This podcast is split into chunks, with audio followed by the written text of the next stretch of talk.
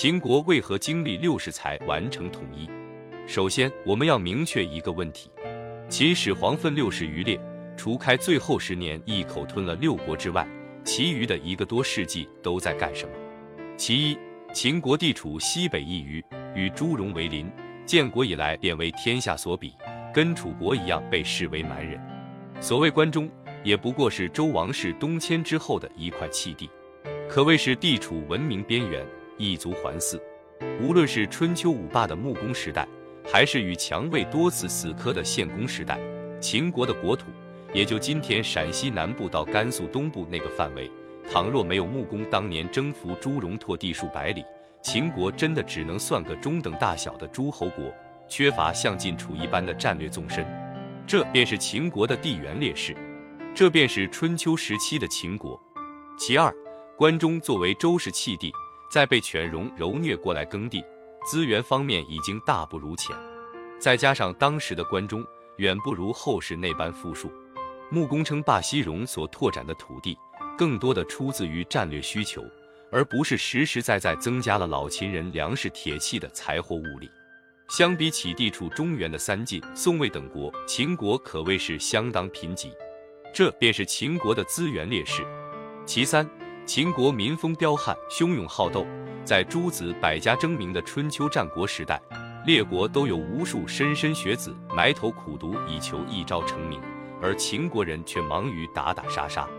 后世李斯在《谏逐客令》中便指出：“西穆公求是，西取由于于戎，东得百里奚于宛，迎简书于宋，来批报公孙之于晋。”秦国在孝公之前最辉煌的一个年代。朝堂之上最有才华的大臣皆来自他国。一个国中不出贤才的国家，即便给他们再多的资源国土，也不可能会有什么出息。再加上秦国贫瘠，会选择到秦国效力的士子实在太少太少，这便是秦国的人才劣势。在这三大劣势之下，逐鹿天下只能是个梦，能够自保已经很勉励。尤其是魏国变法之后，称霸天下。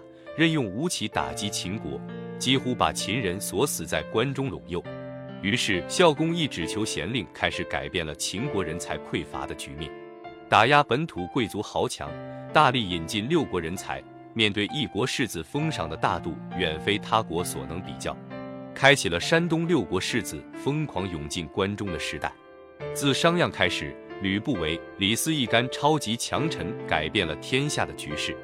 而在政治制度上面的变革，几乎逆转了秦国文明边缘的局面，一举成为战国七雄文化与经济的聚集点。惠文王时期，名将司马错力主南征巴蜀，吞下天府之国，一战获得了庞大的耕地面积，国家的战略纵深，为后世秦军东出提供了强而有力的后勤保障。战国中期，秦惠文君任用司马错吞并巴蜀。光是从孝公启用商鞅变法到惠文君吞灭巴蜀，历时已将近三十年。而这段时间，秦国仅仅只是弥补了与六国的差距，做到了与齐、楚、魏这样的强国平起平坐，还远远没到一超多强的局面。秦统一六国最大的推动力是来自昭襄王，为政任用魏冉、范睢，为君任用杀神白起。范睢的远交近攻，大家基本上都听说过。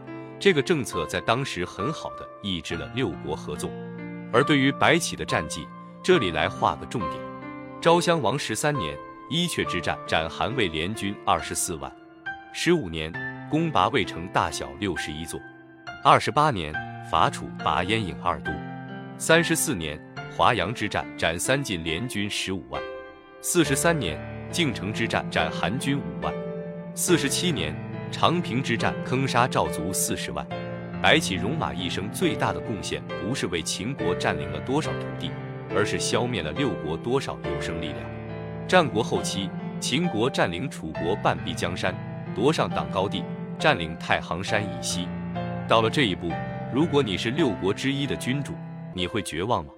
长平之战前，燕国主导过一次五国联军伐齐。把当时国力能与秦国一较高下的齐国打废了，而长平之战把军力能与秦国匹敌的赵国给废了。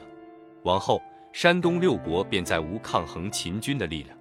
秦昭襄王执政四十余年，做到的功绩便是占拥天下一半的领土，消灭六国的有生力量。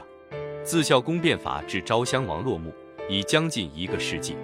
随后，孝文王、庄襄王在位期间加起来也就三年，可以忽略不计了。紧接着便是千古一帝同治登场，嬴政十三岁登基，三十九岁统一六国，用时二十六年。而这二十六年间，前面一大半的时间是秦国举国在长平之战后休养生息、朝堂之上的权力游戏。公元前二百三十年至公元前二百二十一年。用将近十年的时间收割了六国人头。严格来讲，孝公、惠文王、武王、昭襄王、孝文王、庄襄王、始皇共历时一百三十年左右。前面的四代君王，除去武王在位时间过短，其余的三位用将近一百年的时间是为了后世做铺垫，以至于嬴政可以在短短十年间一剑扫陆河。